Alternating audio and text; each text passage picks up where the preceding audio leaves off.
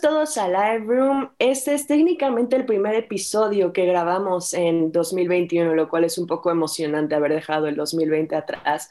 Y pues bueno, con todos los cambios que vienen en este nuevo semestre, me da como todo el gusto del mundo presentar a Frida como mi co-host. Yo soy Carla Ávila y está Frida Chabón de, conmigo de hoy en adelante. Hola Frida, ¿cómo estás? ¿Estás súper emocionada por empezar Live Room? Hola, muy emocionada. ya van unas cuantas semanas de preparación y bueno, me encanta que este sea mi primer episodio aquí. Entonces, este, yay, muchas cosas padres por venir. Sí, exacto. Y te tocó un episodio muy chido porque no solamente fue el episodio que tú ya tenías como súper contemplado, súper planeado. Este episodio fue idea de Frida. Todo, todo el crédito va hacia Frida pero estamos aquí con Dani Cortés, con Casti Najero y con Sofi Vallejo, que pues, bueno, si sus nombres no les han dado una pista, este episodio es sobre mujeres en la música. ¿Cómo están, amigas? ¿Cómo están? ¿Cómo les ha tratado la vida? Súper bien, muchas gracias por la invitación. Hola, muy bien, gracias. Chicas. pues, pues, muchas gracias por haberse tomado también el tiempo de estar aquí con nosotros y platicarnos como un poco de, pues ustedes qué es, qué es lo que hacen en la industria, por decirlo así, porque tenemos como tres caras diferentes de pues como um, posiciones que se pueden tomar con respecto a pues la música, ¿no? Um, aquí tenemos a, a, Dani que pues estuvo en La Voz, que trae como más bien la, la vibe como de front woman, Cassandra es baterista, es una de las pocas bateristas en rec. Y pues está como súper interesante porque normalmente nos imaginamos justo a las mujeres como o la cantante o nada. Hay muy pocos como grupos así exitosos, por ponerlo entre comillas, porque sé que sí hay mucha música de mujeres, pero que realmente tengan músicos mujeres. Y tenemos a Sophie por el otro lado, que es probablemente una de las mejores ingenieros de audio que hay en REC. Creo que todo el mundo le pedía ayuda con matemáticas, todo el mundo le pedía ayuda con grabaciones, todo el mundo le pedía ayuda con todo. Entonces, ok, ya tenemos como resumen de estos backgrounds. Entonces, empiécenos a platicar de ustedes, cuáles son sus influencias, por qué se fueron hacia X lado, qué, qué le ven a ese lado de la música.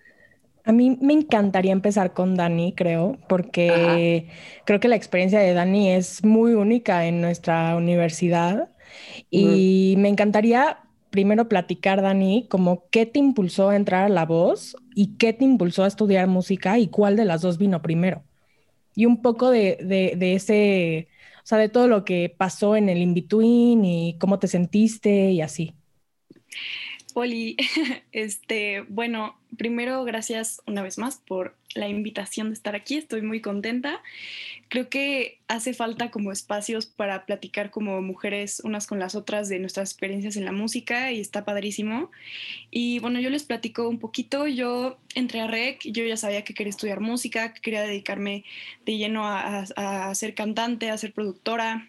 Eh, pero la verdad es que la voz era algo que yo nunca, jamás había pensado en mi vida hacer. O sea, a pesar de que yo quería ser cantante, nunca me ha gustado estar como en un foco, en un spotlight. Me da mucho, mucho miedo, me da inseguridad, ¿no? Entonces, para mí la voz era algo así como, no, jamás voy a estar en la voz porque qué terror, o sea, me voy a morir. O sea, si aquí cantando en rec en mis exámenes finales me da un montón de pena, en la voz me voy a desmayar, ¿no? Entonces, ese era como mi pensar pero me animé porque realmente fue un, ¿sabes qué? Creo que tienes algo que, que enseñar, algo que, algo que dar al mundo y que en tu casa está muy padre, pero ¿qué vas a hacer con ese talento, no? Que Dios te dio, ¿qué, vas a hacer, no? Entonces me animé para vencer como ese miedo, ¿no? O sea, lejos de voy a ir y voy a ganar y le voy a vencer a todos, pues no, la verdad yo dije con que de verdad me, o sea, cante en ese escenario, para mí es un gran reto ya, ¿no? De entrada. Entonces fui con esa idea, fui con, la idea de superarme a mí misma, de poder crecer, de vencer mis miedos. Y me dio muchísimo gusto ver a muchísimas mujeres en el casting, eh, en producción. Hay muchísimas mujeres involucradas en la producción de la voz, o sea, tanto en backstage como en stage, como en ingeniería en audio. O sea, hay muchísimas mujeres. Entonces eso me dio de verdad muchísimo gusto fue un ambiente súper padre, súper tranquilo y yo la verdad crecí mucho como cantante. Creo que nunca voy a volver a ser la misma de la voz ahora. Crecí muchísimo, me di cuenta que a veces las inseguridades, la, única persona que las ve soy yo misma, ¿no? Porque las otras personas me decían, es que está bien, está esto, y yo no me sentía bien. Entonces, a lo mejor no sé si eh, si alguien necesita escuchar esto, pero sí puedes, o sea, eres mucho más capaz de lo que imaginas y no porque tu mente y porque tu, persona, tu cabeza te diga, ¿sabes qué? No lo vas a poder, se, se van a burlar de ti, no lo vas a lograr, vas a perder, no se van a voltear, el de al lado canta mejor que tú, ¿no? O sea, de verdad tú veías unas chavas que cantaban cañón y yo siempre he batallado mucho con la comparación, pero me di cuenta que cada una de las personas que estábamos ahí éramos únicos. O sea, nadie tenía el mismo timbre, nadie tenía, todos éramos diferentes. Entonces, yo tuve que luchar contra eso, contra la comparación, contra darme cuenta que, digo, toda mi vida lo, lo he sufrido un poco, ¿no? El, el, como problemas de autoestima y así, y es algo complicado para estar en este medio, ¿no? Ustedes me, me, me entenderán, pero en ese momento fue como, me comparaba con todos y me daba miedo perder y decís que no, él canta mejor que yo, obviamente va a pasar y yo no, ¿no? Así como que de verdad me llenaba de mucho miedo, mucha incertidumbre. Y cuando me di cuenta que pues iba avanzando y avanzando y avanzando, obviamente es que padre, pero me daba muchísimo miedo. Yo así de, ¿cómo lo estoy logrando? ¿Por qué? ¿No? Entonces me di cuenta que realmente muchas veces nuestras inseguridades solo están aquí, en nuestra cabeza, no están realmente pues no es que no seas bueno, ¿no? ¿no? es que no seas una buena cantante ni nada, es que tú te imaginas que no eres buen cantante. Entonces, para quien necesite escuchar esto, pues creo que es algo muy bueno que persigas tus sueños, aunque tu mente te diga, no, eres mucho más capaz de lo que te imaginas. Y yo me di cuenta de eso y crecí muchísimo. Y digo, yo estoy, yo, yo quiero dedicarme a la música desde muy chiquita, pero la voz sí fue algo que que cambió mi forma de verme a mí, ¿no? O sea, yo me sentía muy insegura, muy adentro de una pared, así como de que nadie me vea, siempre que compongo una canción siento que es, es mala, ¿no? Entonces, creo que eso nos pasa a todos, a todas, pero de verdad a mí mi mente me juega a veces muy chueco y a veces hago una canción y digo, ¿sabes qué? No me gusta y la borro. O sea, y, y quien me escuche dirá, no, ¿por qué haces eso? ¿Por qué la borras? Pero era, está la inseguridad que eso pasa, ¿no? Entonces creo que crecí mucho como persona y pues ya, es lo único que, creo que tengo que decir, que, se animen a hacer las cosas, no por miedo se estanquen, sino crezcan y supérense ustedes mismas porque son mucho más capaces de lo que creen. Muchísimas gracias, Dani. Me encanta que, que hayas sacado justamente este tema de em, que el miedo venía de ti, en realidad. Y justamente creo que tenemos mucho en la cabeza la imagen de la cantante que quiere la atención, que quiere el spotlight, que este, es la dramática y es la que quiere que todos la volteen a ver, ¿no? Y todos tenemos esa percepción de un cantante y más de una cantante mujer, ¿no? Desafortunadamente. Pero me encanta que justamente saques este tema de, no, yo no quería estar en ese spotlight, me daba miedo y muchas, por ejemplo, yo también como cantante, para mí es, me tiembla todo el cuerpo entero nada más de pensar que me voy a subir a cantar con cinco personas, lo que sea. Entonces es increíble ver que también estas ideas que tenemos en la cabeza de los cantantes o de la gente no siempre son verdad, no, siempre tienen que cumplirse, es muy generalizado y, siento que es, que es increíble que des este mensaje de tú puedes y, y trata, ¿no? O sea, no todo, no todo va a ser éxito, pero por lo menos tu crecimiento va a ser grande, sin importar cuál sea el resultado. Entonces, eso creo que es increíble y me da muchísimo gusto que lo hayas logrado. Ay, muchas gracias. También. Sí, no, y. Ah, sorry.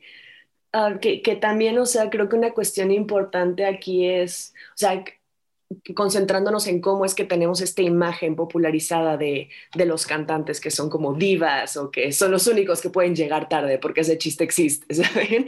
Exactamente. sí. Creo que realmente tiene mucho que ver también con la manera en la que la industria ha manejado a como sus personajes, por decirlo así. me acuerdo que pues, o sea, Halsey lo, lo pues lo llegó a decir, o sea, cuando yo estaba empezando mi carrera, yo sabía que me iban a sexualizar porque yo era un producto para ellos, entonces yo decidí sexualizarme antes de que ellos lo hicieran para mí, o sea, de alguna manera así como tomar las riendas de saber que al final del día para ellos eres un producto y decir, no, yo no quiero ser el centro de atención como ustedes quieren que lo sea, o no, yo no quiero estar sola en un escenario, yo quiero compartir el escenario con gente, o sea, ese tipo de cosas, creo que justo estamos en un momento en el que la música ya empieza a ser tan variada ya hay tantos medios, ya hay tanta ah, manera de, pues llegar al arte y de hacer arte que esta imagen del cantante, por ejemplo, que tenemos, pues lentamente la estamos como probando como errónea. Y pues yo puedo ser cantante y grabar desde mi cuarto y nunca pararme en un escenario. Yo no tengo que salir y exponer mi cuerpo o, bailar o hacer o entretener una audiencia para exponer mi talento. Entonces, por ese lado me, me gustó mucho cómo lo, lo, platicaste, Dani, porque sí se comunica este mensaje, ¿no? O sea, de mi talento o lo que yo hago o lo que soy no tiene que definir el cómo interactúe con la profesión, lo cual es creo que algo muy importante que la gente, pues en esta industria en general, ¿no? Cantantes o no, tenemos que empezar a, a poner allá afuera. Exacto. Nada más quisiera agregar algo rapidísimo y fue ahorita que dijiste, Carla, eh, cómo no hay una forma de ser cantante, ¿no? O sea, yo me pasó que, que pues las chavas con las que yo tuve mi, mi knockout y, y, vi otros knockouts, ellas eran muy como desenvueltas en el escenario y bailaban y se echaban y se tiraban y así, ¿no? Y yo me quedaba así, o sea, de que con el micrófono así, y yo así de, ¿cómo, ¿cómo hacen eso? ¿No? O sea, ¿cómo?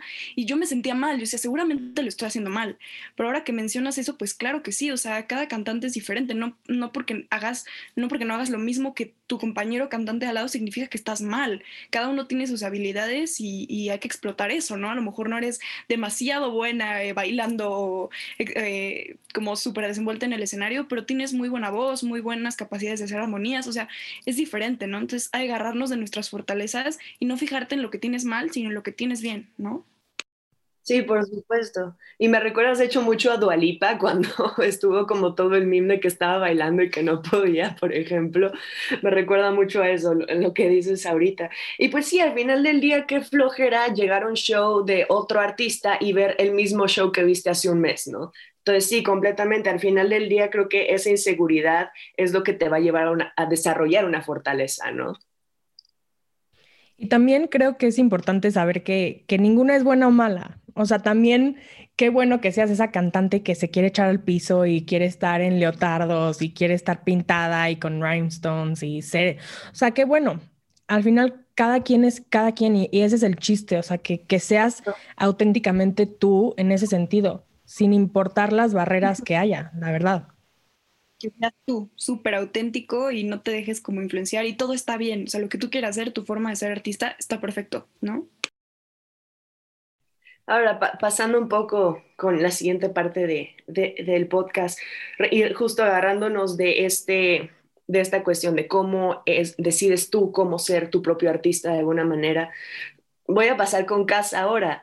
Cas, tú formas parte de una banda, tú estás en un proyecto, no es Cassandra, la baterista, sino estás en Dinner King, compartes escenario con otras personas, o sea, como tomando un poco la experiencia de Dani en referencia, ¿cómo crees que tu experiencia haya sido diferente por el hecho de que eres parte de un equipo, no tienes que pararte ahí sola? Oli, bueno, pues, o sea, al final de cuentas, o sea, creo que el, de hecho, el hecho de que estés como con un equipo lo hace de cierto modo más fácil porque tienes que unirte a personas, ¿no? Al final de cuentas, no eres solo tú la que tiene como toda la atención, tienes que crear como un equilibrio, o sea, en mi opinión, o sea, si es como un buen equipo, una buena banda, se encuentra como este, como coordinación y equilibrio para tener como una atención correcta, posición, etcétera, y eso lo hace un poco más fácil porque de cierto modo, si sientes que te estás perdiendo, sientes que te estás equivocando, al final de cuentas tienes a tus compañeros que, o sea, te voltean a ver, te guían, te, te echan porras o lo que sea, y es como en sí lo que ha pasado mucho con mi banda, o sea, realmente, o sea, si nos hemos llegado a equivocar o lo que sea, o a, empezar a entrar como en, nervios o lo que sea en vivo, o sea, no se ha notado porque siempre tenemos ahí al otro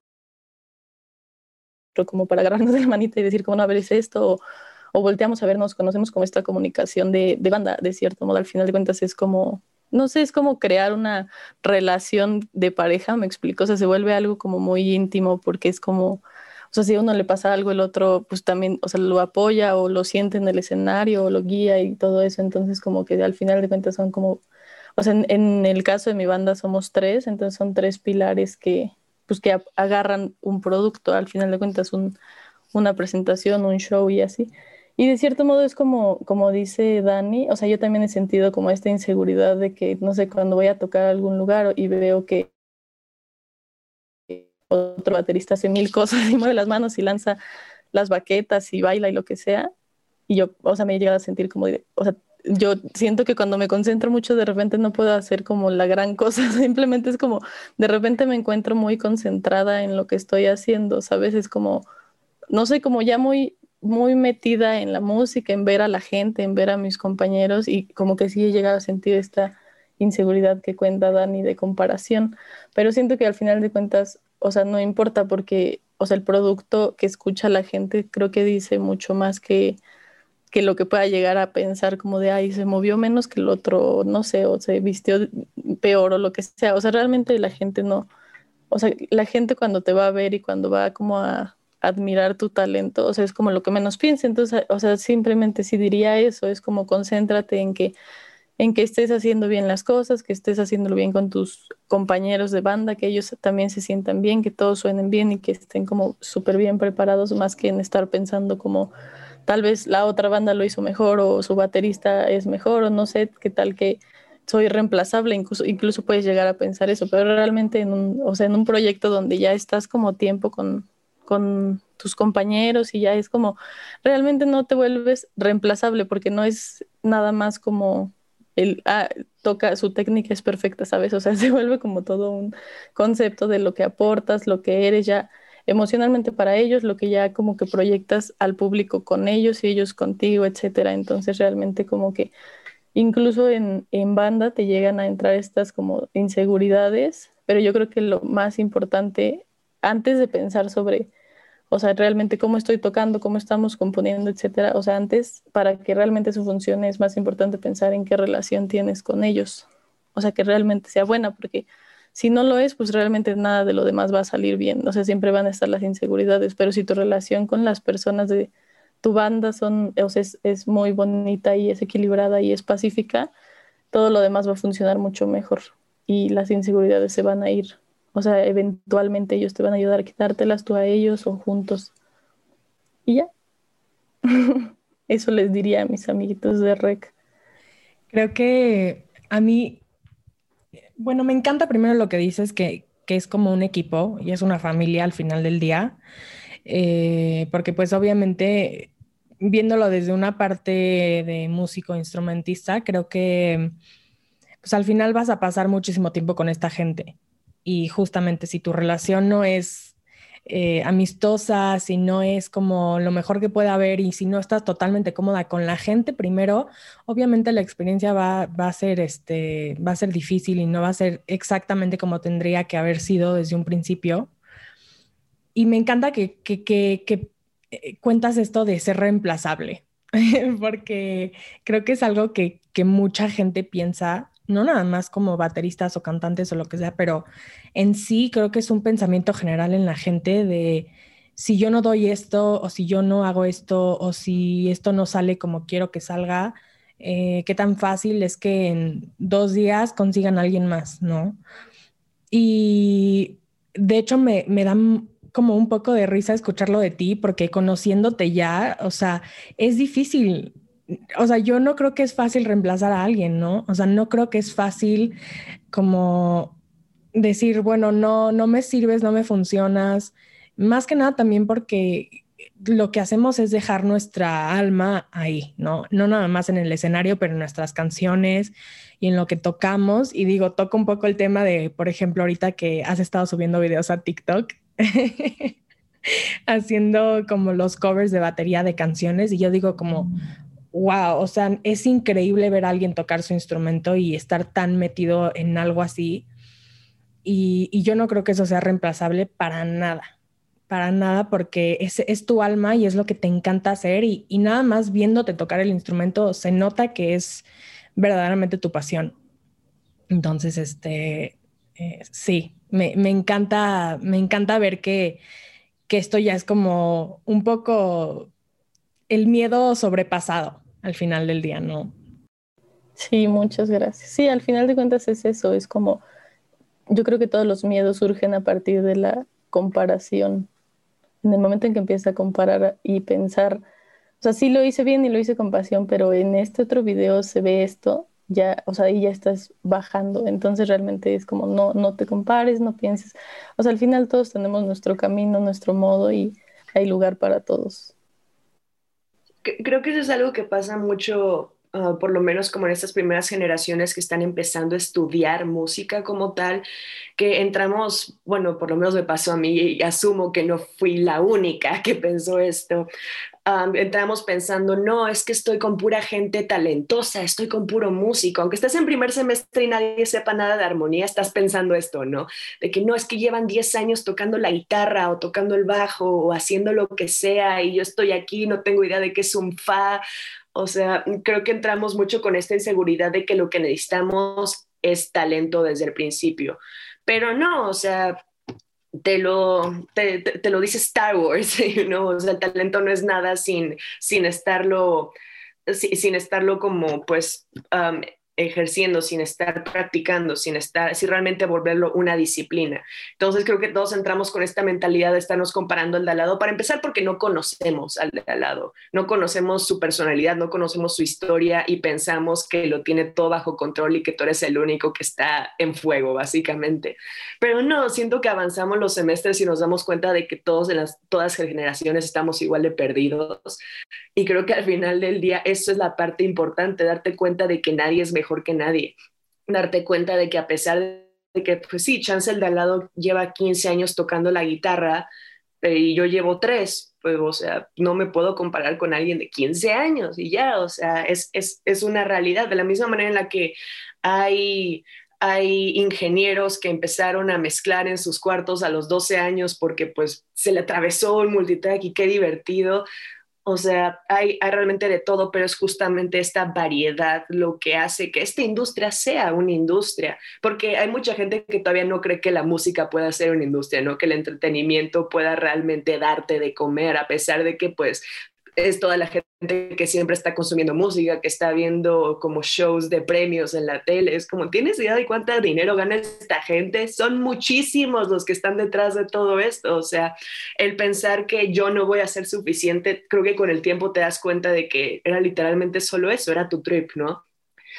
Y creo que una cosa que está pasando mucho con las mujeres ahorita, como tú lo dijiste, Dani, es que están empezando a estar muy presentes en todo. Dijiste que estaban este, en el, en tanto ingeniería como escenario, como de backstage, como logística, como a veces músicos, lo que sea.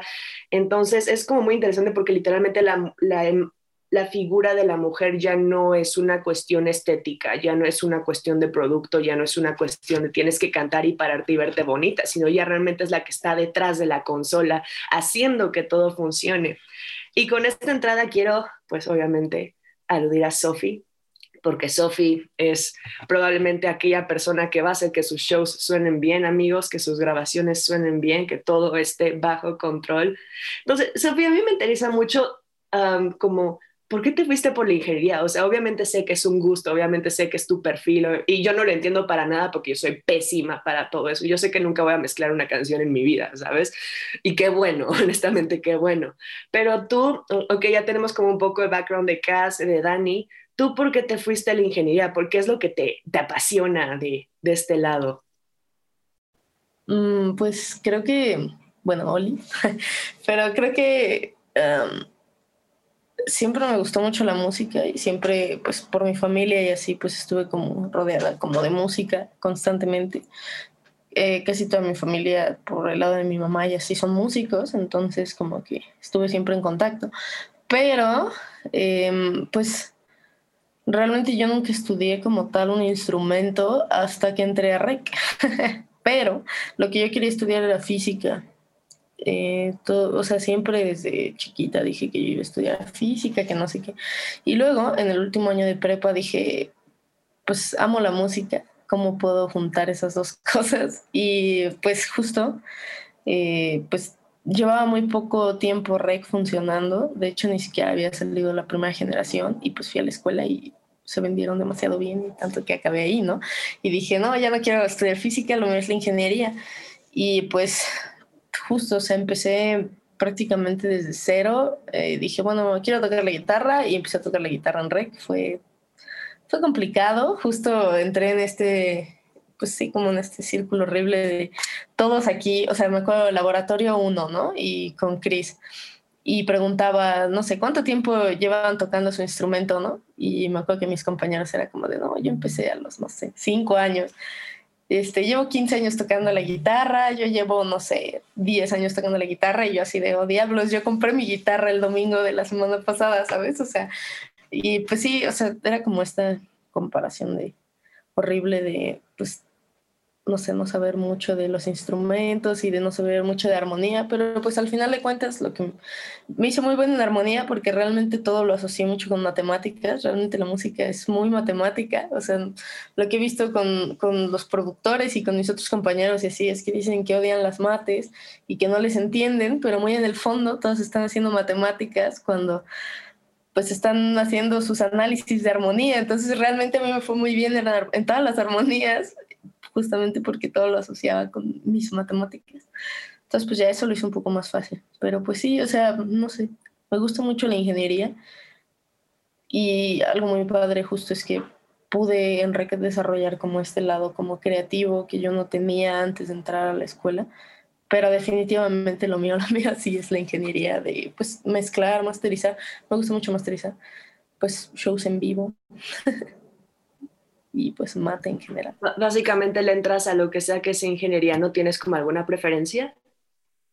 Me gusta mucho eh, armar cositas. Por ejemplo, tuve una clase de electricidad, bueno, tuve tres clases de electricidad en REC y pues justo la última es de armar pedales, básicamente en eso lo podría resumir. Y eso creo que es de las cosas que más me gustan. Aparte de estar en la compu, entonces me he dedicado mucho a hacer como una que otra cosilla como de programación últimamente, como de un año para acá. Y creo que eso es lo que más me apasiona. Pero tampoco desprecio mezclar o masterizar o, o si me llaman un show en vivo, que ahorita pues está cañón, pero prepandémico estaba muy padre. ¿Y, ¿Y, tienes como inclinaciones de trabajo, por decirlo así, o sea, porque, por ejemplo, obviamente ya somos músicos, ya este, estudiamos lo suficiente como para saber cómo trabajar con cualquier proyecto, pero inevitablemente vamos a trabajar mejor con algunos géneros que con otros, con algunos estilos que con otros, con algunas bandas que con otras. ¿Por, dónde diría que se inclinan? Pues de, por ejemplo, ¿no? En grabación o mezcla y máster, eh yo creo que me gusta mucho más la música alternativa, como, bueno, rock y todas las variantes de rock y alternativo, que es como que son muchas. Pero creo que con eso es con lo que más, es como lo que más he consumido, entonces es de lo que sé más. Pero pues, por ejemplo, el semestre pasado me llegó un proyecto de un chico que hace como trap, reggaetón extraño, y pues es algo que probablemente en primer semestre si me lo hubieran dado hubiera dicho, no, ¿qué es eso? Pero ahorita pues me gustó mucho como experimentar, ¿no? Porque es algo que yo nunca había hecho, es un género que consumo, pero tampoco consumo muchísimo y pues justo me tuve que poner como a escuchar muchísima música, todas sus referencias y así como para más o menos aterrizar su proyecto y pues, poder hacer la mezcla como él quería. Y pues estuvo muy padre, o sea, realmente lo que yo diría pues justo pues todos tenemos una preferencia, ¿no? De géneros. Está cañón cuando la gente dice que escucha de todo, pues sí, pero siempre va a haber un género que te guste más, ¿no? Y va a haber un género que no te guste tanto. Pero pues está muy padre meterse en géneros que no conoces porque te hace escuchar muchísimo y te hace darte cuenta de cosas que pues tú no sabías, o sea, o que pues sí, que no te habías dado cuenta, ¿no? O sea, empiezas a escuchar a productores de géneros que pues nunca pensaste que ibas a terminar escuchando y cosas así y te abre muchísimo como esta idea, no sé, de mezclar y de los géneros y así. Y eso está muy padre. Creo que, pues sí, estaba muy encerrada como en grabar alternativo y, rock y de repente me empezaron a llegar cosas que no eran de eso y, y creo que me ha estado gustando mucho más hacer cosas que yo no tengo idea a hacer el, el, el, estilo que pues me gusta mucho, ¿no? Aunque, pues si puedo vivir del estilo que me gusta, pues está muy padre también, ¿no? Sí, claro, el sueño de todos, supongo. Ustedes, Dani y Cass, ¿por, dónde se van? O sea, ya obviamente medio hemos escuchado su música, pero para los que no están escuchando, para las primeras personas que tienen idea de que ustedes existen, platíquenos de sus inclinaciones musicales. Bueno, gracias, Dani me dio la palabra. o sea, realmente mi banda, o sea, para los que lo conocen y los que no, es un tipo como de rock alternativo grunge, como el que le gusta a Sophie justo. Y, o sea, yo entré porque yo creo que este género me ha gustado desde siempre, me gusta mucho por el hecho de tocar la batería, me gusta mucho como el catarsis que me da el género, ¿no? Poder sacarlo todo ahí. Pero, o sea, justo como que conforme he avanzado como de la prepa para acá, y sobre todo en rec, o sea, como que la apertura hacia la música que hay en rec es muchísima, lo cual hizo que yo también tuviera muchísima apertura hacia ella. Entonces me empezó a gustar muchísimo también, por ejemplo, el pop contemporáneo, tanto en español como en inglés, o, muchísimos géneros, o sea, de, como de indie en español, también me gusta mucho. Y realmente, como dice Sofía, o sea, te gusta de todo, pero, o sea, realmente, o sea, sí escucho de todo, o sea, incluso escucho banda y me gusta mucho. Escucho reggaetón, me gusta mucho, escucho trap, metal, lo que sea, o sea, porque siento que, o sea, cuando ya entras como a la carrera, músicos que tocan y les gusta de todo, como que empiezas a escuchar la belleza en cada género, ¿me explico?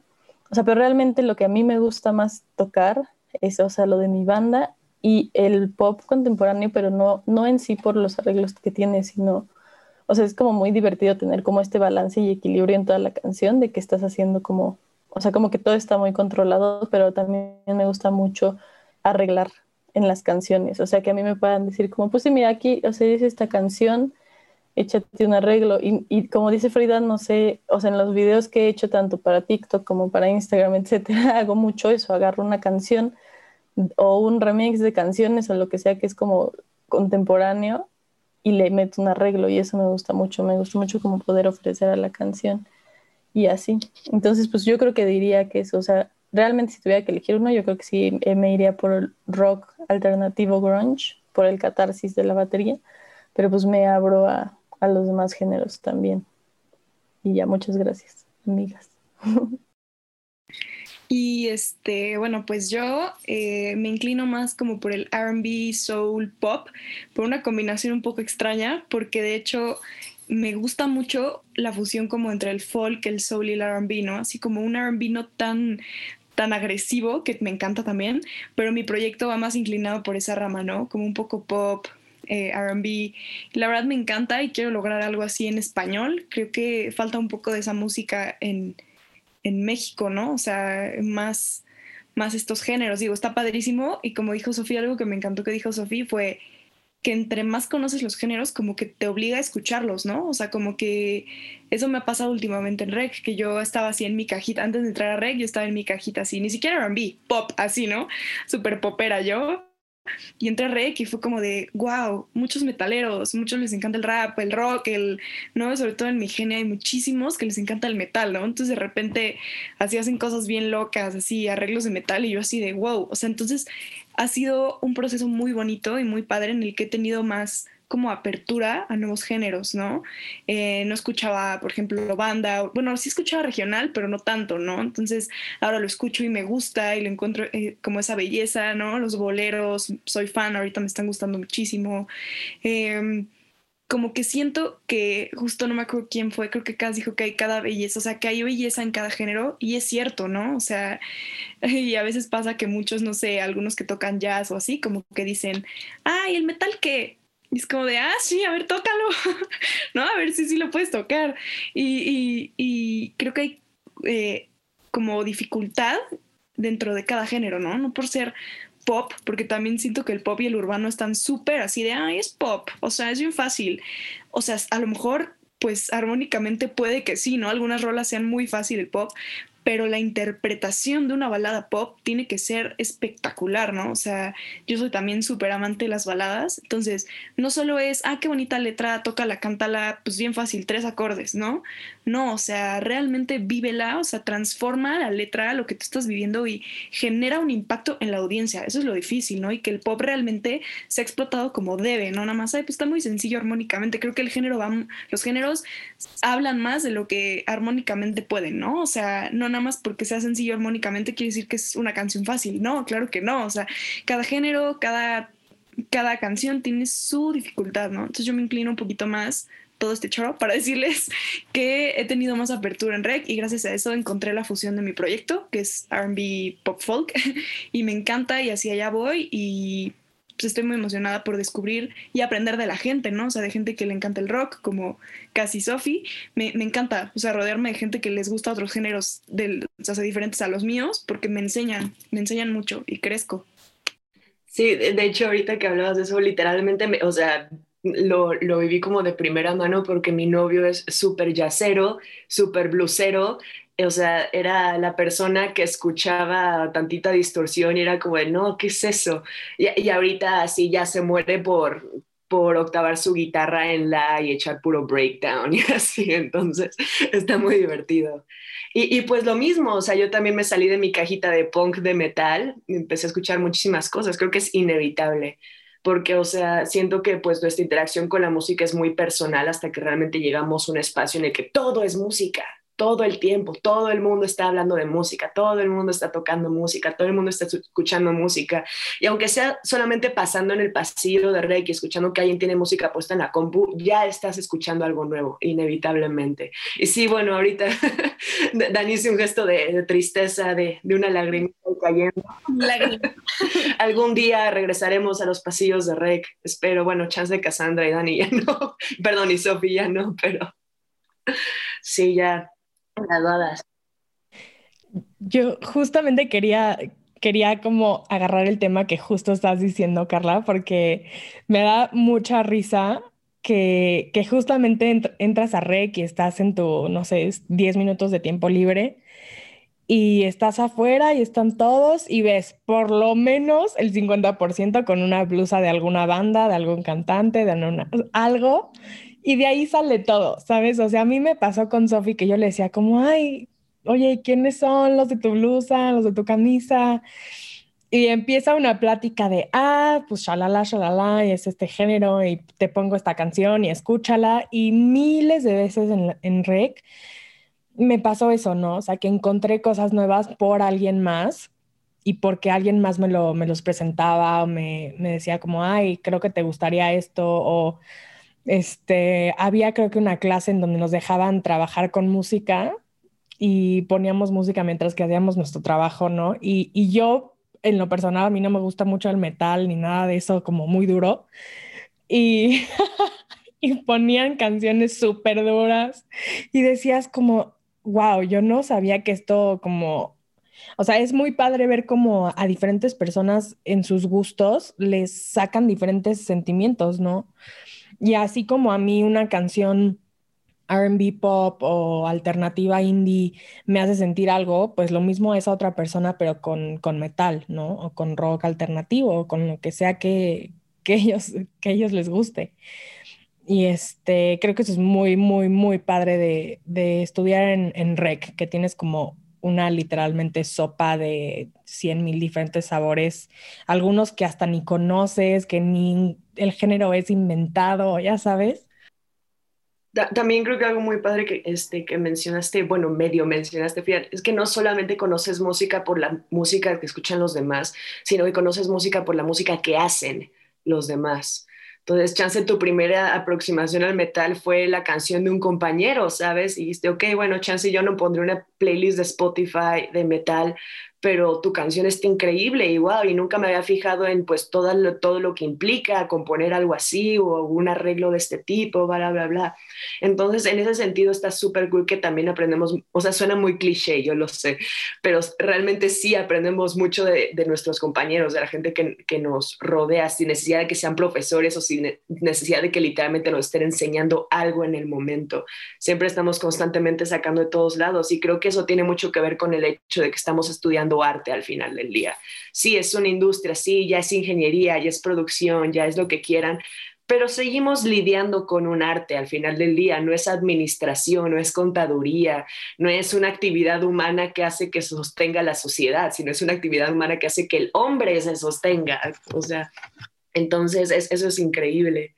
Y pues bueno, para, ya empezar a medio cerrar la, la entrevista, tenemos también como súper importante la parte de, de pues los retos que que a los que se han enfrentado, tanto retos en general como retos por ser mujeres, y no tanto por querer llevar esta cuestión a, a pues el lado del sexismo o al lado del feminismo, o sea, no lo queremos politizar tanto para nada, pero es una realidad que a veces, o sea, simplemente el hecho de verte como te ves o de ser quien eres es un obstáculo. Es, eso es una realidad. Entonces, ¿tienen alguna historia de este tipo? ¿Han encontrado dificultades en el medio haciendo lo que quieren hacer? por, pues, pues, por cuestiones que ya no tendrían que tener nada que ver? ¿Tienen alguna historia como de dificultades de este tipo? Pues em, yo cuando llegué a un estudio, ah, hace dos meses, hace un año, cuando yo estaba en séptimo que empecé, digo, ¿qué? Octavo, creo que era octavo, que empecé mis prácticas profesionales y así, todo bien emocionante. Eh, llegó un estudio eh, por acá en el sur, y pues estaba, o sea, el estudio como tal es increíble, el ingeniero que trabaja ahí es increíble y el asistente que trabaja ahí es increíble, pero creo que, por ejemplo, ¿no? Tienen un montón de asistentes que están haciendo prácticas o servicio, que simplemente pues querían pasar el rato y se metieron como a ser asistentes del asistente.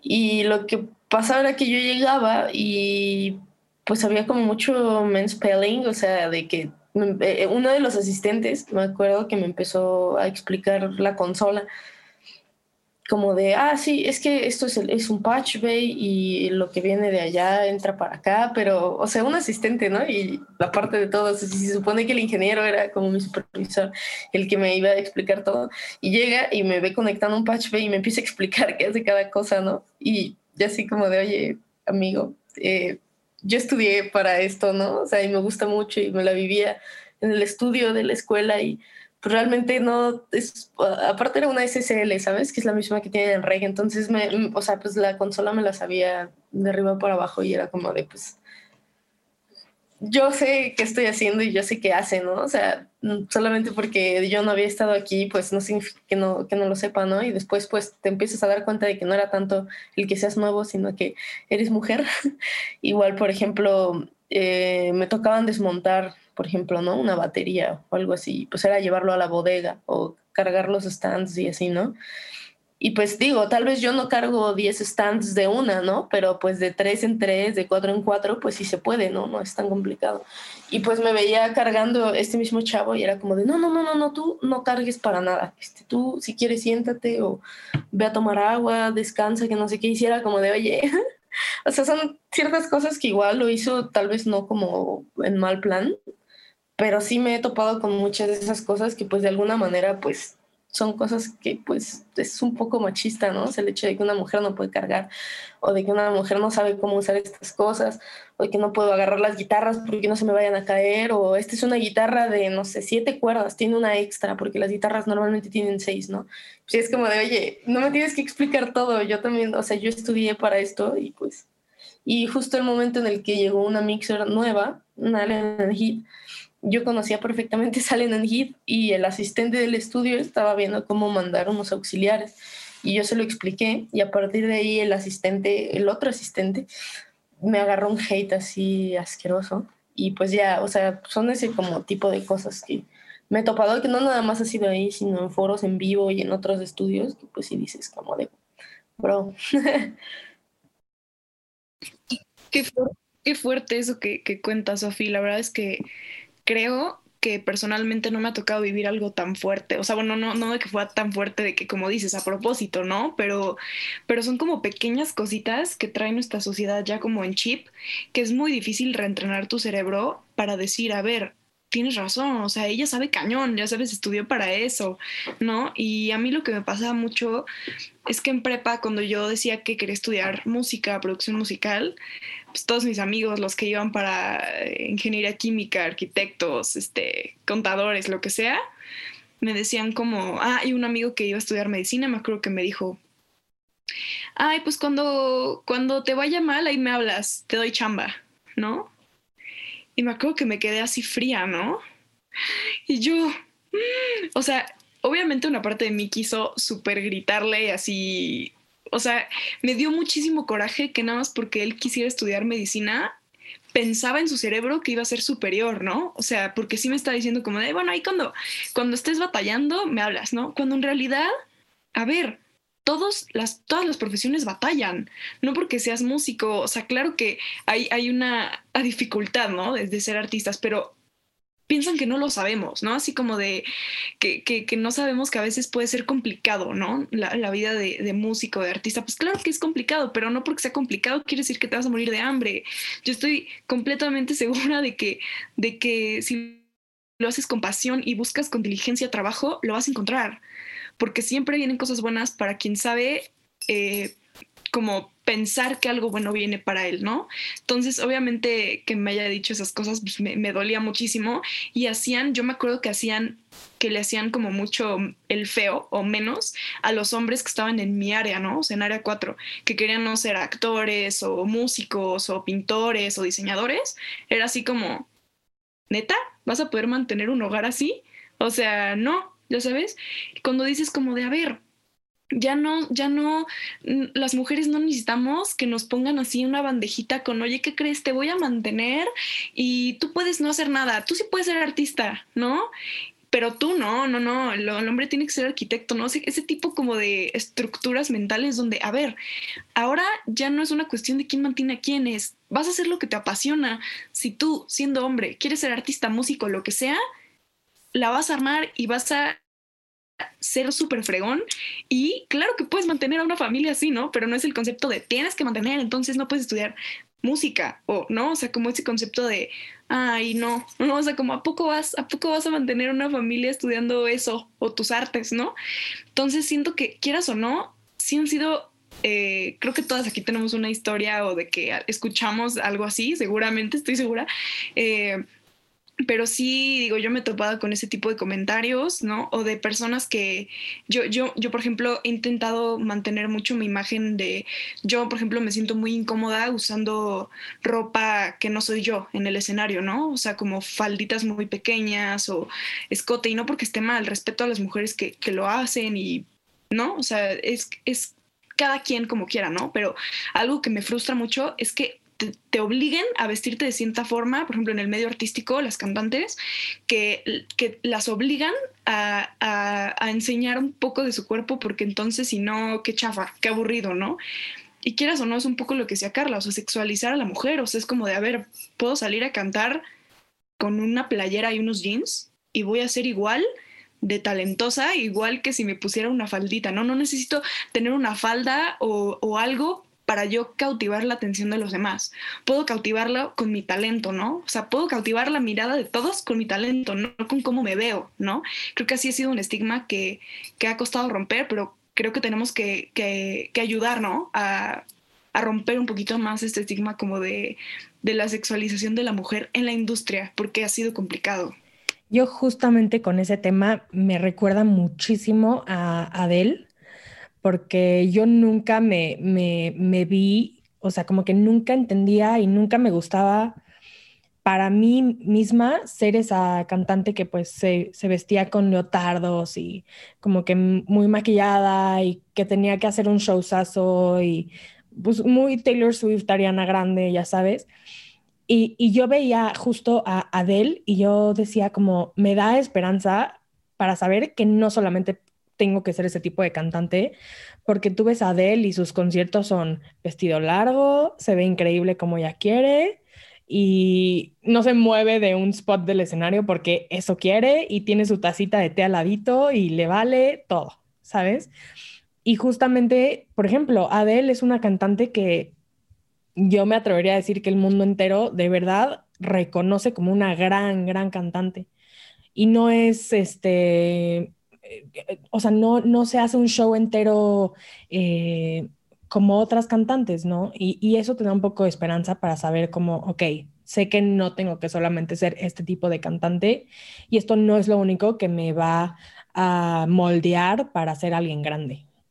Sí, exacto. Bueno, es que me falté hace rato, pero quería dejar hablar a mi compañera, porque, y justo de lo que dices, o sea, creo que tienes mucha razón, porque al final es como lo que mencionaba hace rato, o sea, lo que tú muestras es lo que la gente escucha, no lo que la gente siente más que lo que ve. Y, y un poco con la pregunta que, que hacía Carla, o sea, a mí también me pasó como con como a Dani, que en mi prepa, o sea, de repente, o sea, realmente de mis amigos cercanos siempre tuve apoyo, pero al final de cuentas existe como esta idea, o sea, sí llegué a escuchar a un chavo que igual me dijo como, no, de la música no se vive, te vas a morir de hambre, pero así directo, así, así en, en seco, yo así de, ah, bueno, pasa a ver, ¿no? O sea, al final de cuentas, o sea, la única manera que me quedaba de, de, o sea, de demostrar que no era pues haciéndolo, ¿no? Al final de cuentas, pues mis papás me apoyaron, mi familia al principio pues lo saca medio de onda, pero al final de cuentas van creciendo contigo, se van, o sea, algo que me he dado cuenta es que mi carrera me ha ayudado a mí mucho como a, crecer, eh, como a expandir mi mente de cierto modo y a mi familia también. Me explico, lo cual es como algo de lo que más agradezco, de, lo que me dedico, como a darle como este tipo de arte como a la mente no solo mía, sino de los que me rodean, porque realmente, o sea, tú ves gente más abierta, más feliz que cuando tú realmente tomaste la decisión de estudiarlo. Entonces, pues, o sea, yo creo que el reto estuvo en, pues, jalar para arriba, ¿no? A partir de que te trataron de jalar para abajo algunas personas, tú solo jalar para arriba. Y en cuanto a la parte como de, de ser mujer y así, o sea, realmente, o sea, en directo yo creo que lo peor que me ha pasado, yo creo que fue en una entrevista con una banda que tenía antes de la actual, que estábamos como estaban preguntando como a, a, ellos, eran puros hombres y yo, y les preguntaban, no sé, cosas de las guitarras que usaban, o sea, el bajo, lo que tocaban, y a mí cuando llegaron a preguntarme, solo me dijeron como de, ay, pues te escogieron porque estás muy bonita, o algo así me dijeron, ¿no? Como, o sea, no sé, se sintió más como insinuador de otro modo, y la verdad yo sí me enojé, pero pues no quería explotar a media entrevista, entonces yo sí le dije como de, pues, o sea, yo creo que mis compañeros de banda no, van no me van a dejar mentir que realmente, o sea, independientemente de cómo me veo, que la gente realmente en esta entrevista de radio no puede verme, o sea, es como pues, el talento que vieron en mí, ¿no? Lo que podía aportar y así. O sea, es como realmente lo más denso que me han como dicho o hecho, pero fuera de eso yo creo que es como la, o sea, como el reto que en sí que he tenido y tengo, tanto como, o sea, como baterista, como productora y como, o sea, la parte que tengo de ingeniera, porque también me gusta mucho estar en el estudio, mezclando, masterizando, etcétera. Y, o sea, realmente muchas veces la gente cuando te ve, o sea, que vas a subir a un escenario y que eres mujer, o sea, lo primero es que te, dicen es, ah, tú eres la cantante. Le dicen, no, yo soy la baterista, entonces se sorprenden. O sea, de cierto modo, no sé si sería como tal, como un tipo de discriminación, o sea, simplemente es como no están acostumbrados a ver eso. Entonces, tanto, tanto al subirte al escenario como en el estudio, al manejar la, la, consola, al manejar la compu, lo que sea, es como que se sorprenden y ponen más atención. Y yo creo que el reto, o sea, los retos que más he tenido en cuanto a eso es como el que en mis manos, en ese momento que ya tengo la atención e incluso la incredibilidad de la gente, es demostrar, o sea, por todas mis compañeras que se dedican a lo mismo, que sí existimos, ¿no? Y que sí se puede. Entonces, realmente o sea, eso como que me impulsa y me reta a hacerlo mejor, a hacerlo bien, a demostrar que puedo, porque en sí, o sea, si, si se quedan una buena idea de que había una baterista que tocaba súper chido, o, esta morra que la mezcla le quedó increíble, o el máster, o que, o sea, tuvo un control absoluto en la sesión de grabación, o sea, ya en su mente está como esta semilla de, pues, o sea, existen estas mujeres, o sea, que también pueden, que es lo mismo, que no, o sea, no es, son menos por ser mujeres, o sea, al final es una industria de hombres, no porque solo ellos puedan, sino porque son el 97% de, de la industria, que al final de cuentas, pues en nosotras está como este reto de equilibrarlo, ni siquiera peleándonos o ni siquiera gritando lo que sea, simplemente haciéndolo y demostrando para que más mujeres no nos vean y digan como, wow, esta morra, ¿qué onda? Esta morra ingeniera, cantante, baterista, o sea, productora, es como le va bien, la gente la respeta, la admira, pero yo también puedo. Y al final, pues creo que esa sería como mi enseñanza a lo largo de los años, o sea, no enojarme, o sea, no se enojen si llegan a vivir algo así, tanto si les dicen como no se puede en sí por la carrera o como no se puede porque eres mujer, es como, o sea, realmente el cambio está en, en hacerlo. O sea, al final de cuentas, que no te importe lo que te digan, tú haz lo que sabes hacerlo y lo que te apasiona y vas a cambiar como la mentalidad, aunque sea un poco, de la gente que te vea y de la gente que quiera ser como tú. Y ya, muchas gracias. Siento mucho que esto pasa mucho, o sea, que esto es muy útil como a la gente que va entrando a REC, que, bueno, en los últimos eh, generaciones, digo, no sé ahorita eh, con todo lo de la pandemia cuánta gente ha entrado y si muchas mujeres y así, ¿no? Pero justo en las últimas generaciones que entraron a REC como pre-apocalipsis, eh, ya había muchísimas mujeres, ¿no? Pero de todas maneras, creo que hay muchas mujeres dentro de muchos hombres, ¿me explico? Es una generación muy grande y sí han entrado muchas más mujeres, pero sigue habiendo como, pues sí, sigue habiendo muchos más hombres, ¿no? Y en primer semestre tú llegas, bueno, por ejemplo, en mi generación no me acuerdo cuántas mujeres entramos, ¿no? Pero nos graduamos justo en diciembre nosotras tres, eh, Dani Moreno, casi yo, ¿no? Pero pues justo todos nuestros amigos y todos nuestros demás compañeros en prácticamente todas las clases fueron hombres, ¿no? Había clases en las que yo estaba con CAS, pero mm, ya en mis clases como de ingeniería, sobre todo en ingeniería, por ejemplo, pues ya era yo con otros cinco o seis hombres más, ¿no? Y pues justo como que sí, o sea, al inicio, tú que vienes como de una prepa donde pues hay prácticamente el mismo número de hombres como mujeres, a veces en algunos grupos hay más mujeres y así, ¿no? O sea, está como más variadito, pues sí como que está un poco intimidante, ¿no? Centrar como una carrera así. En producción siento que está un poquito más variado, pero tampoco creo que haya así muchísimas mujeres más. Pero pues justo, o sea, es eso, ¿no? O sea, de no, o sea, siempre va a haber comentarios que igual las personas, bueno, los hombres, o incluso entre mujeres, ¿no? Que son comentarios que pues llegan a ser machistas, pero no lo dicen como con el afán de ser machistas, sino como porque pues tú has crecido así, ¿no? Como el de esto, esto de que las mujeres no deben cargar, por ejemplo, cosas así, ¿no? O pues sí, ciertos estereotipos que tienes, pero pues justo no tienes que dejar que te afecten ese tipo de comentarios, ¿no? O sea, tú tienes que demostrar que tú puedes dar lo mismo o incluso mucho más que tus compañeros y no tiene nada que ver con tu género, ¿no? Entonces, justo creo que, o sea, como mi comentario como a la gente nueva de REC, justo es ese, ¿no? O sea, que no te afecten estos comentarios y no tener miedo a que todos tus compañeros son hombres y pues justo como demostrarles que tú puedes dar como lo mismo, ser mejor que ellos y pues demostrarlo con tus acciones, ¿no? Que era lo que decía mi amiga, compañera Cassandra.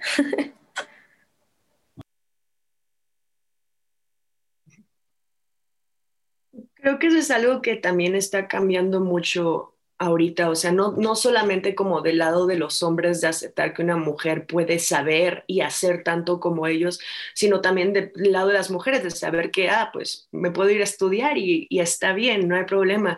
Me acuerdo mucho um, de hace como 10 años, ya tiene un ratote, Alternative Press hizo como una encuesta sobre por qué había tan pocas mujeres como en la escena, en, en la música.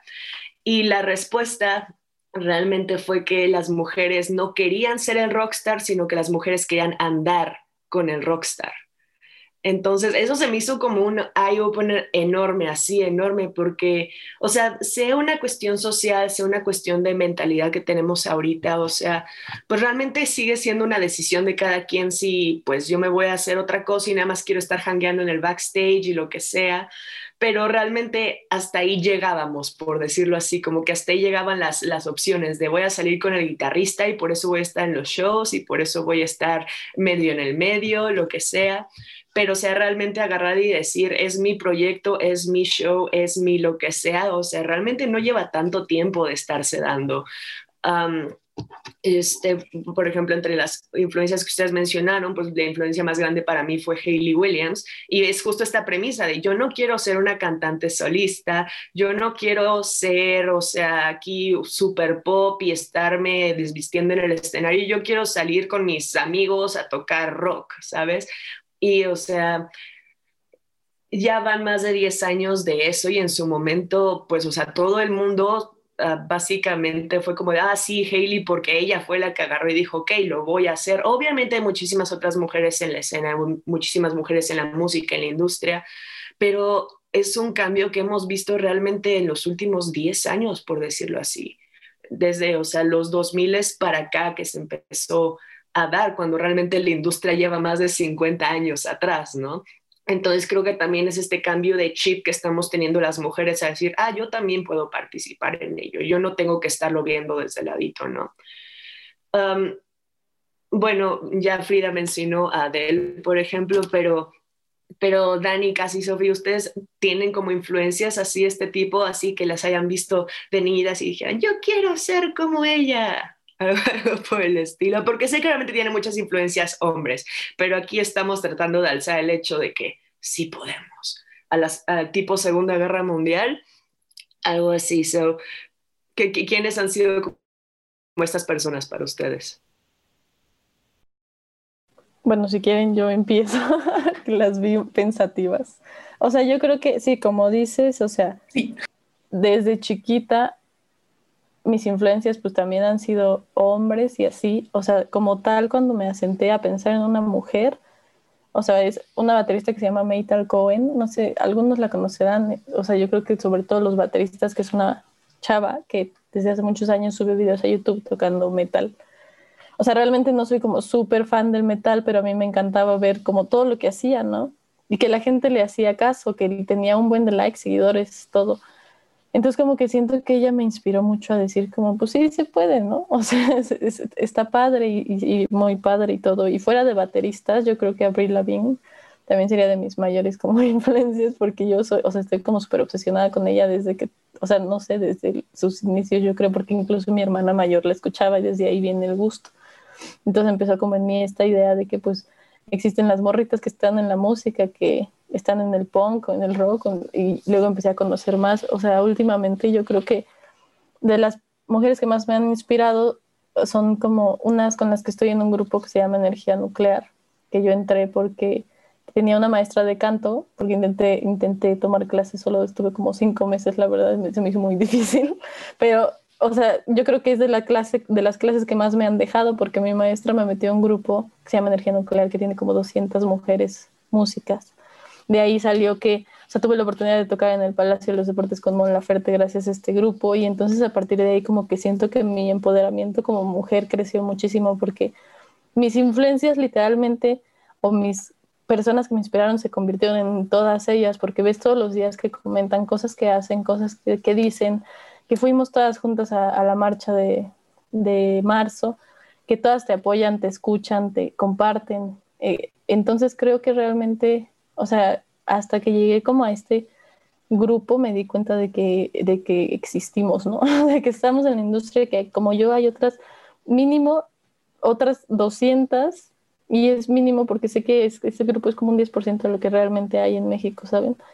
O sea, me di cuenta que hay otras 200, o sea, haciendo lo mismo y creando y productoras, ingenieras, bateristas, todo. Entonces creo que ellas, o sea, realmente, si si tuviera que decir como uno de los nombres, o sea, no diría un nombre como tal de esta persona me inspiró, sino como que estas 200 mujeres y todas las mujeres que veo como que son mis amigas o que no lo son o que me encuentro en redes o en Spotify, o sea, que, que realmente lo están logrando y están como luchando por lo que quieren, o sea, son las que me inspiran a yo también hacerlo y a encontrar mi lugar en la industria. Entonces está bonito eso. Gracias. Pues yo también, como dice Cass, pues igual crecimos como con mucha influencia de boy bands y así, o sea, yo era súper de que Directioner y así, súper fan, así con mi almohada de One Direction, ya sabes, súper fan y yo crecí y yo dije, wow, qué padre, o sea, el escenario, ¿no? Como que ahí me fui eh, como maravillando de la música y yo me acuerdo cuando vino Ed Sheeran a México, lo fui a ver eh, al Palacio de los Deportes, que digo, eh", pero en cuanto a música, o sea, el show era él solo, ¿no? Con su pedalera, su guitarra y se armaba su show él solito y prendía cañón. Entonces yo me acuerdo que decía, wow, o sea, qué cañón tú solito lograr este ambiente, ¿no? O sea, sin músicos, sin nada. Lo único que salía un chavo a cambiarle la guitarra, listo, pero él hacía todo su show, ¿no?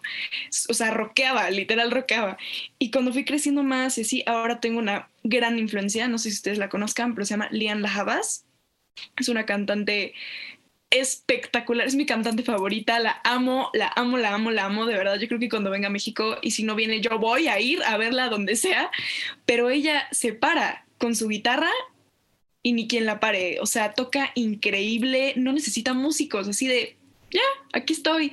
Yo toco, yo canto, yo mi micrófono, yo aquí soy bien fregona, o sea, sus outfits increíbles, su pelo así, su afro, o sea, de verdad todo lo que ella es, yo digo, wow, cómo toca. O sea, verdad tiene un talento musical, porque no solo canta bonito, entiende musicalmente lo que está haciendo y ella se para sola en un escenario y la rompe, ¿no?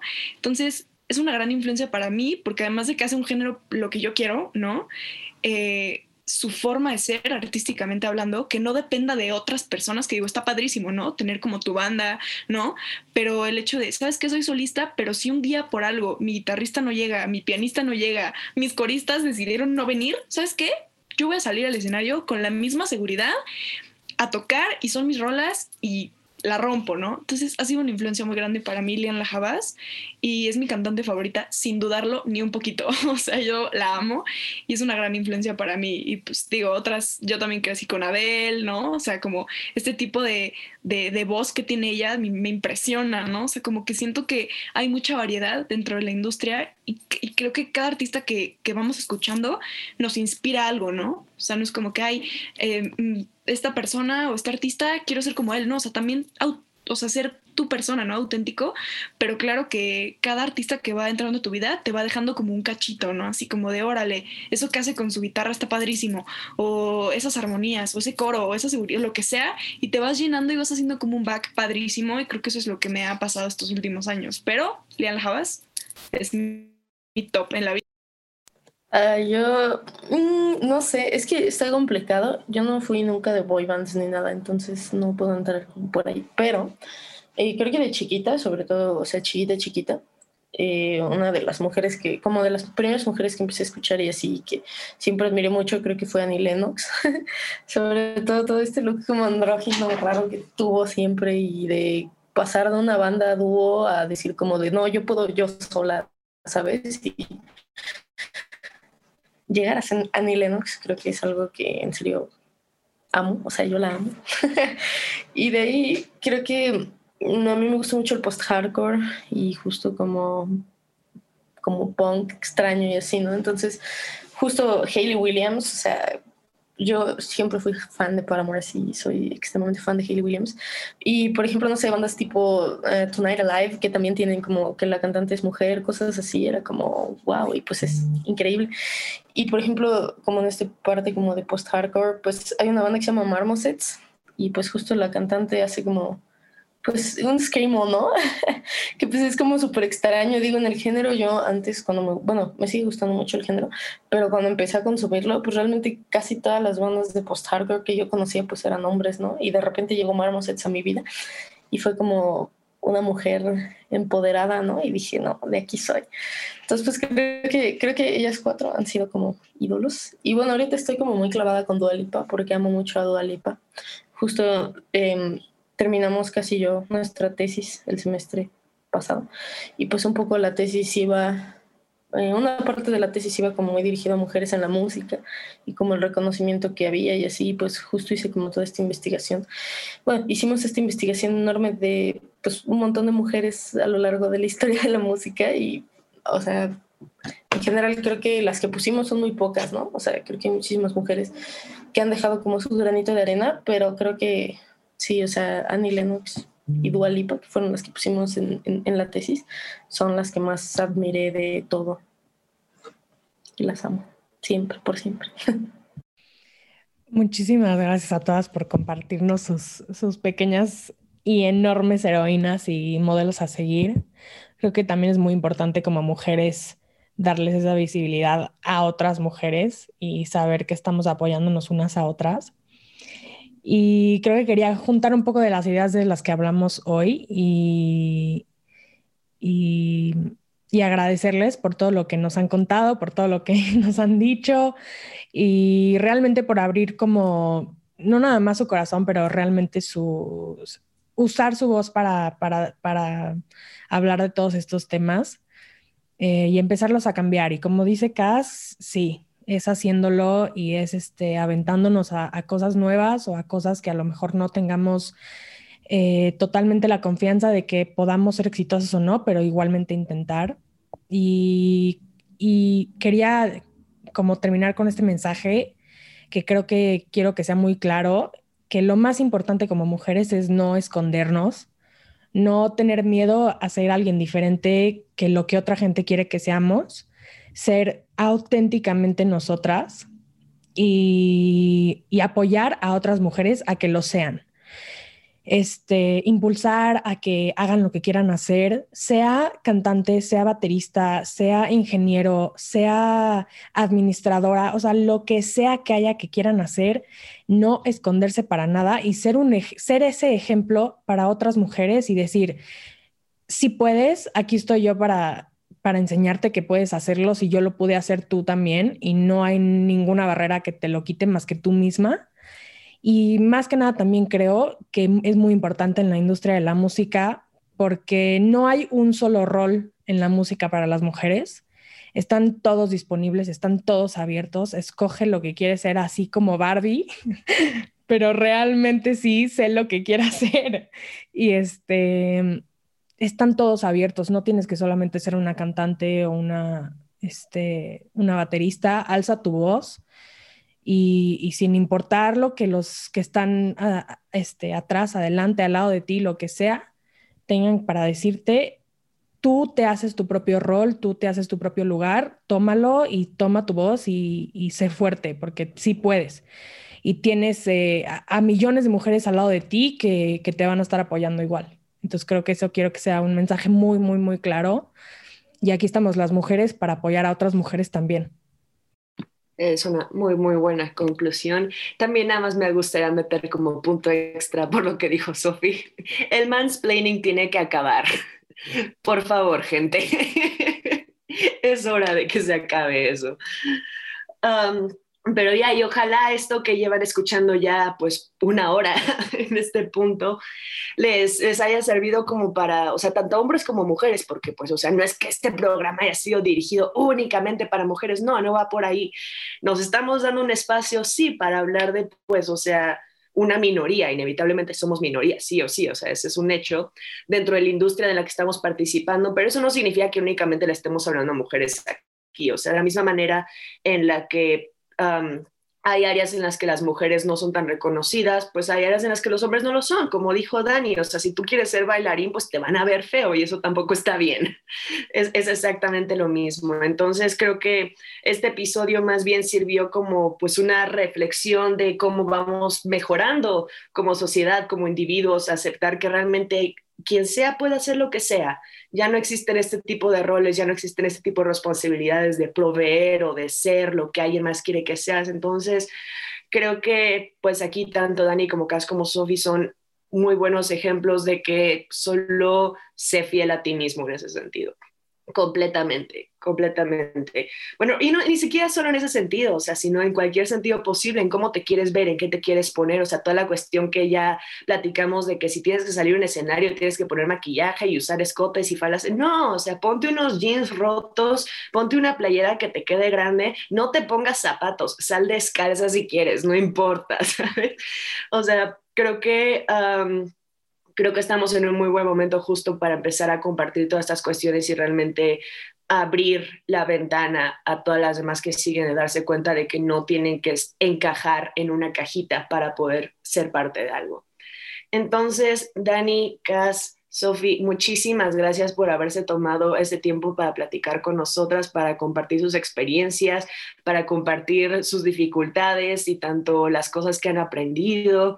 Absolutamente todo. Estoy segurísima de que a más de una persona allá afuera le va a servir escuchar todo esto. Así que, pues ojalá las podemos tener más adelante en el podcast de nuevo, probablemente hablando de nuevos proyectos que saquen, cosas así. Muy emocionadas para ver que sigue para todos los proyectos de REC, no solamente con mujeres, en general proyectos de REC. Y pues bueno, como dije, casi Sofía ya no están en REC, pero Dani ahí sigue, entonces te estaremos viendo más seguido y pues obviamente casi Sofi siempre tienen un espacio aquí en el podcast, en la comunidad REC, sigue, siguen siendo parte de la familia, por supuesto. Y pues muchas gracias a todos ustedes que estuvieron aquí escuchando, a todos ustedes que siguen el podcast. Esperamos todos que tengan una fantástica noche o fantástico día, sea cual sea la hora que esté escuchando. Pues yo fui Carla Ávila, Frida me acompañó. ¿Algo más que quieras decir, Frida? Despedirte en tu primer programa oficial de Live Nada, muchísimas gracias por escuchar y este, bueno, que sea, que sea los primeros pasos para algo muy padre con todas en sus proyectos y, y en el proyecto de Lightroom. Eh, solo les diría que, que esténse atentos, van a venir cosas muy, muy, muy padres y súper educativas y súper este, este, bonitas. Entonces, aquí nos vemos. Mil gracias por la invitación. Muchas gracias a todos. Mando un abrazo a todos los que escuchan sin COVID, obviamente, con Susana a distancia. Muchas gracias. Síganse cuidando, por ah, favor. Sofi, Sofi está sin un corazón con sus manos. bueno, muchas gracias a todos. Nos escuchamos después.